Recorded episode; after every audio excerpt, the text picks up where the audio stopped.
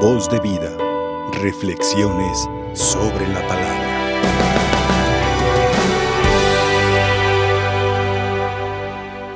Quiero fijarme primero en los hechos de los apóstoles, un poco cómo se va dando la sucesión apostólica. ¿Qué es eso? Cuando ustedes y yo el domingo vamos a misa, hay una parte del credo que decimos, creo en la iglesia que es una, santa, católica apostólica. Cuatro premisas que tiene la iglesia. Cuando ustedes les digan qué es la iglesia, la iglesia es una, es santa, es católica y es apostólica. Así podemos definir nuestra iglesia. Una, ya saben por qué, santa, luego les digo. ¿Qué otra cosa? Católica, luego les digo, y apostólica, ahorita les digo. ¿Por qué apostólica? Porque nuestra iglesia fue fundada en los apóstoles de Cristo. Cristo funda una iglesia, sí, y se la encarga a Pedro en dos citas. Una cuando le dice, Pedro, a ti te entrego las llaves. Sobre ti edificaré mi iglesia, Pedro. Y número dos, la cita cuando Jesús cuestiona a Pedro y le dice, Pedro, ¿me aman más que estos, Pedro? Señor, tú sabes que te quiero. Pedro, ¿me aman más que estos? Señor, tú sabes que te quiero. Pedro, por tercera vez, ¿de veras me aman más que estos? Sí, Señor, tú sabes que te quiero. Apacienta mis ovejas. Pedro, apóstol. Cristo funda su iglesia sobre los doce apóstoles y ninguna iglesia puede decir que es apostólica, excepto las iglesias antiguas como la copta, la armenia, la iglesia ortodoxa. Pero las iglesias que nosotros vemos ahorita no son apostólicas porque no fueron fundadas por ninguno de los doce apóstoles. Por ninguno. Cuando ustedes se piensan cambiar de religión, primero háganse una pregunta histórica y digan, ¿quién fundó esa religión a la que yo me voy a ir? ¿Quién? ¿Quién la fundó? Y cuando encuentren la respuesta me dicen si se animan o no se animan. Yo estoy en la iglesia que fundó Cristo sobre Pedro. ¿O no es, ustedes están en esta iglesia o no están? Sí, claro. Yo no puedo creer como una persona que ¿Cómo una persona puede cambiarse de religión como si fuera cambiarse un vestido o cambiarse un pantalón? ¿Qué es eso? Tenemos que ser un poco más serios y tenemos que ser personas que no solamente lean la Biblia, sino que estudien la historia. Aquí no solamente hay argumentos bíblicos, hay argumentos históricos. Nuestra iglesia tiene dos mil años porque la fundó Cristo sobre Pedro. Y esto que sale en los hechos de los apóstoles son como los primeros pasitos que da el niño cuando se anda cayendo también son los primeros pasitos que dan los apóstoles cuando ya no está Cristo. Ellos se dieron cuenta que había problemas en qué lugar. ¿Se fijaron en la primera lectura?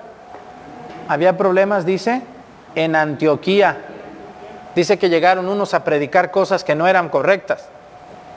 Y los apóstoles dice que estaban reunidos y les dijeron, oye, en Antioquía, fíjate lo que está pasando. Hay por ahí unas personas que andan predicando que no son cosas correctas, como hoy pasa, ¿verdad? Luego a veces uno ve unas predicaciones que dice, a ver, a ver, a ver, esto será muy católico, como que, como que aquí algo no me suena bien. Bueno, la historia vuelve a repetirse. Entonces dice que los apóstoles se reunieron y dijeron, no, a ver, vamos a mandar a alguien para que ponga orden ahí y lo vamos a hacer con la autoridad que Cristo nos dio de las llaves. Esto se llama sucesión apostólica. ¿Quiénes son los, los apóstoles de hoy? Nuestros obispos. El obispo que ustedes tienen en su diócesis, el cardenal, el arzobispo, ellos son, ellos son los apóstoles de hoy. Y no se diga el Papa, sucesor de Pedro. Ellos son los apóstoles de hoy y aunque son hombres muy buenos, también a veces se pueden equivocar, pero están iluminados por el Espíritu Santo.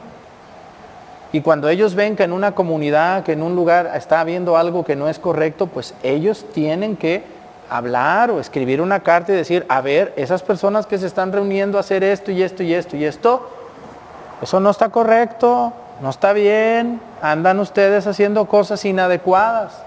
Como hoy hay gente que se reúne a hacer cosas no tan católicas o fuera de la iglesia, pero se presumen católicos. ¿O no conocen esos grupitos a veces raros? No voy a decir ningún nombre. Pero a veces uno ve cosas en internet y dice, bueno, a ver, esto será católico, no será. Y a veces la gente ni sabe, pero allá van, ¿no? Ahí van. No, pues me dijeron que pues vamos a ver qué. Ya andan embarrándose acá. Y después ahí van con el padre de su parroquia a quitarle el tiempo conmigo. Ay, padre Arturo. No, pues ¿para qué anda yendo? Ahora a ver, vaya, ¿quién le saca el diablo? ¿Para qué anda yendo usted con las brujas? Primero andan ahí coqueteándole al diablo. Y ya que el diablo los besa, ahora quieren que uno les quite el beso del diablo. No. Ustedes deben de cuidar a dónde van, a qué van, a qué se reúnen. Y yo les he dicho muchas veces en mi canal de YouTube que tienen que acudir a su parroquia, a su comunidad y con su párroco. ¿Mm? Porque yo conozco gente, no sé aquí, pero que anda en una parroquia y en otra y en otra y en otra y en otra y ya no sabemos ni de dónde es esa señora o ese señor. Parecen la Virgen peregrina. En todos lados quieren andar. Eso, está, eso, es una eso es algo incorrecto. Ustedes busquen una parroquia, aunque no sea la suya, donde ustedes se sientan bien y ahí quédese, señora. Allí quédese, señor. Hay que ir a nuestras parroquias, si no va a pasar lo que aquí pasaba. Miren los hechos de los apóstoles, andaban ahí haciendo cosas que no, y los apóstoles dijeron, no, vamos a ver, dice, dice, los, dice, Juzgaron oportuno elegir algunos de entre ellos y enviarlos a Antioquía con Pablo y Bernabé. Los elegidos fueron Judas, llamado Barsabás, y Silas, varones prominentes de la comunidad. A ellos les entregaron una carta. Fíjense, Judas no es Judas Iscariote ni Judas Tadeo, es Judas Barsabás. ¿eh? Y también Silas. Ellos dos no fueron apóstoles de Cristo, ¿verdad que no? No están en la lista. Sin embargo, ya están dentro del grupo de los apóstoles. ¿Por qué? Porque los apóstoles son 12, luego 11. Luego invitan a Matías por la gracia de Dios y son 12. Y luego llega Pablo y son 13. Y luego va a llegar Judas, este Barsabás, y luego va a llegar Silas. Y luego va a llegar Timoteo y luego van a llegar muchos más. Todos ellos van a ser llamados por los apóstoles para que sean obispos o apóstoles como ellos. Lo mismo pasa en nuestra iglesia hoy. A veces un obispo muere o un obispo lo cambian y tiene que venir otro. ¿no? Y esto es, se llama sucesión apostólica. Desde los apóstoles, de hecho, quien nombra a un nuevo obispo es el Papa, ¿no? Aconsejado por los obispos. Nadie puede recomendar a un sacerdote para que sea obispo, excepto el obispo. Los obispos son los que le dicen al Papa, mire, aquí hay un sacerdote que puede ser un buen obispo. El Papa decide, pero los obispos son los que promueven. ¿Cómo llegaron estos dos a ser obispos? Silas y Judas, llamado Barsabás, porque los apóstoles lo vieron bien, por eso dice, dice, varones prominentes de la comunidad, eran buenos hombres. Eran buenos hombres. Y dice, a ellos les entregaron una carta y los enviaron a Antioquía. Y luego dice, nosotros, los apóstoles y los presbíteros, los sacerdotes, hermanos suyos, saludamos a los hermanos de Antioquía, Siria y Cilicia, convertidos del paganismo. Les saludamos. Es la carta, dice. Enterados de que algunos de entre nosotros sin mandato nuestro los han alarmado, inquietado a ustedes. Mucho cuidado con la gente que, que presume ser católica y no es católica. Mucho cuidado, deben de tener mucho cuidado ustedes también.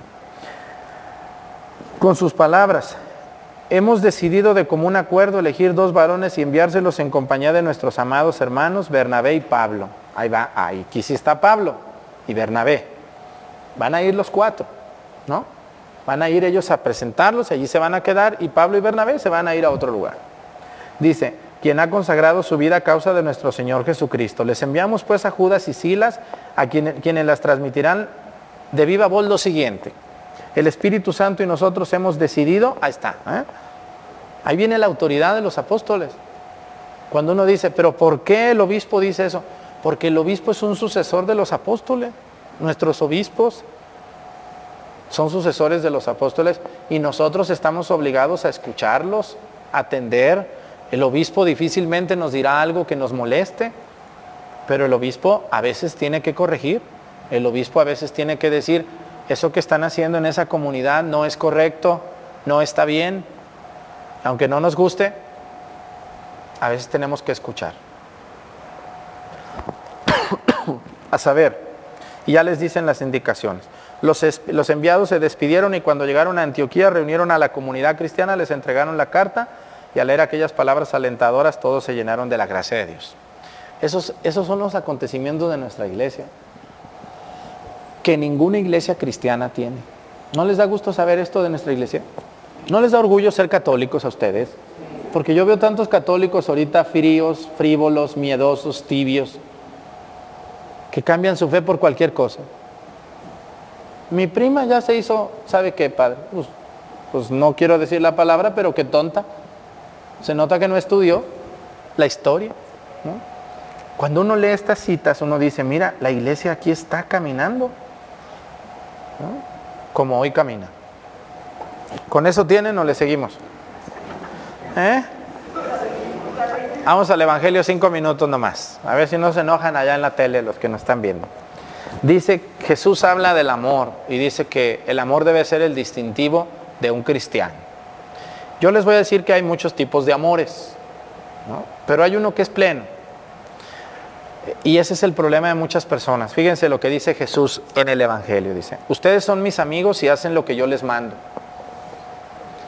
Yo les decía hace rato a los, que a los del retiro de María Visión, el que dice amar a Dios y no cumple los mandamientos de Dios es un mentiroso.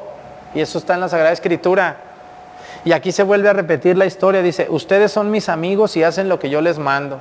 Ay, yo soy muy amigo del Señor, yo como quiero al Señor, pero no lo obedezco.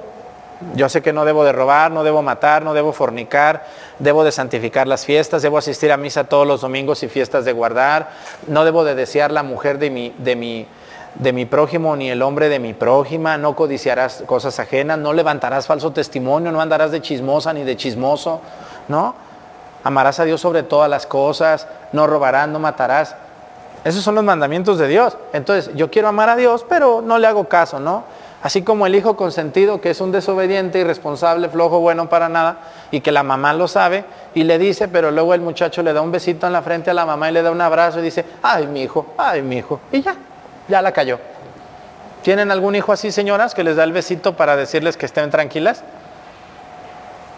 Así pasa con la gente convenenciera con Dios. Le da besitos a Dios, le lleva florecitas, le avienta cohetes, pero no lo obedecen no lo obedecen. Andan en la calle a ver a quién se amuelan. Ustedes son mis amigos, dice Jesús, si hacen lo que yo les mando. Y miren, les voy a decir, la mínima expresión del amor es el respeto. ¿Correcto? Respetar es amar. Es la mínima expresión. Pero el respeto es amor. Y la manifestación más grande de amor es dar la vida por alguien. Esos son como los, los, extremos del amor. El mínimo amor es el respeto. El máximo amor es dar la vida por alguien. Jesús nos manifestó el amor más pleno que es dar la vida por nosotros. Ustedes cuando no se la puedan llevar bien con alguien, pues no se peleen ya, respétense. Mira, te quiero bien mucho que te respeto. Esa es la expresión mínima del amor. Respetarnos. No comparto lo que tú dices, pero te respeto. Te amo de esa manera, ¿no? No te pongo trampas, no te hago daño. Pero miren, hay muchos tipos de amores. ¿eh? Dentro del respeto y del amor pleno, que es dar la vida por alguien, es como la, el límite mínimo, el límite máximo. Son los extremos del amor. El máximo amor es dar la vida, el mínimo amor es el respeto. En medio de esos amores está el amor a los amigos, a los primos, a los vecinos, a los hermanos, a los sobrinos, el amor al esposo, al novio, a la novia, al amigo, a la amiga. Esos son los amores humanos.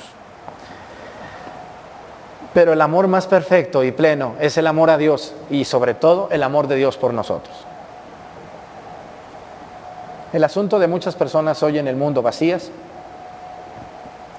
es que le entregaron todo el amor a un hombre o a una mujer y se olvidaron de todos los demás amores. Cuando se decepcionaron de ese hombre o de esa mujer, se les acabó el mundo, casi se mueren. Cuando, miren, y yo les he dicho allá en mi parroquia y en YouTube todos los días casi les digo esto, cuando ustedes se casen con un hombre, con una mujer hermosa, un hombre precioso, maravilloso, una mujer maravillosa, entiendan entiendan que antes de conocerla y antes de conocerlo, ustedes fueron amados por Dios. Y que el amarte, querido esposo y querida esposa, no es soltar el amor que le tengo a Dios. Porque mucha gente se enamora tanto, tanto, tanto de un hombre o de una mujer y luego de sus hijos que se olvidan de Dios. Y cuando el hombre o la mujer se van o se mueren o los engañan y los hijos parten, la señora no haya su lugar ni el hombre. Porque le empezaron a dar a Dios las puras migajas del amor. Cuando uno se casa, le tiene que decir, me caso contigo porque me encantas, porque te amo. Pero no puedo dejar de amar a Dios, incluso más que a ti. Y tú también ámalo, más que a mí. Entre los dos amemos a Dios. Ese es el secreto de las abuelitas de hoy. Vean las viejitas. Enternecidas por Dios, ¿o no es cierto? Emocionadas por Dios. Viven su vejez con pasión. Porque aman a Dios. Hoy los jóvenes, por desgracia, no todos, le entregan todo a una mujer o a un hombre, a un negocio, y se olvidan del amor más importante, el que sostiene todos los amores. El canto de los adoradores lo dice, amor de qué? De los amores, allí está, amor de los, de los amores. Nuestros amores humanos son, son, son cortitos, son temporales. Si supiéramos y entendiéramos esto, seríamos personas plenas, felices. Y cuando una persona ama a Dios, Jesús dice, ámense entre ustedes. El amor a Dios se refleja en el amor a los hermanos. Casi siempre así debe de ser. No siempre, no siempre pero sí. Una persona que ama a Dios no puede odiar a su hermano, ¿no? Dice San Juan, el que dice amar a Dios y odia a su hermano que ve, dice el que dice amar a Dios que no lo puede ver y, odia a su hermano que si puede ver, vuelve a decir, es un mentiroso. El que ama a Dios es obvio que a sus hermanos, si no los puede amar, por lo menos los va a respetar. Y una persona que es muy buena con los demás y ama a los demás, al final tiene que amar a Dios. Todo nos conduce al amor de Dios. Así que yo les invito, hermanos, aunque tengan sus relaciones con un hombre, con una mujer, su relación de esposo, de esposa, aunque sean madres de hijos maravillosos, de hijas hermosas, de hijos profesionistas, aunque sean dueños de la empresa más poderosa de México, con todo el dinero que tienes ahí guardado, que no te vas a llevar ni un peso, nunca se te debe de olvidar que lo único que le va a dar sentido a tu existencia es el amor que le profesas a Dios. Déjense de engañar con amores tibios. Y enamórense del, amor más caliente de todos, el amor de Dios. ¿Con eso tienen? Pero háganme caso, háganme caso. No, nomás me oye, nomás. Ay, muy bien, padrecito, muy bien. Ya. Háganme la mitad. No, no me hagan caso a mí, la escritura. La mitad de lo que les dije, métanselo bien en la cabeza y digan qué lejos estoy de entender que el amor más grande es el amor de Dios. Qué lejos estoy. ¿Qué me pasó? ¿Qué me sucede? Ando limosneando amores teniendo el amor de Dios. ¿Qué me pasa? ¿Qué tengo? Vayan a sus parroquias, métanse un grupo, participen de los sacramentos. Que Dios nos ayude a entender estas cosas tan preciosas que son nuestra fe. Voz de vida. Reflexiones sobre la palabra.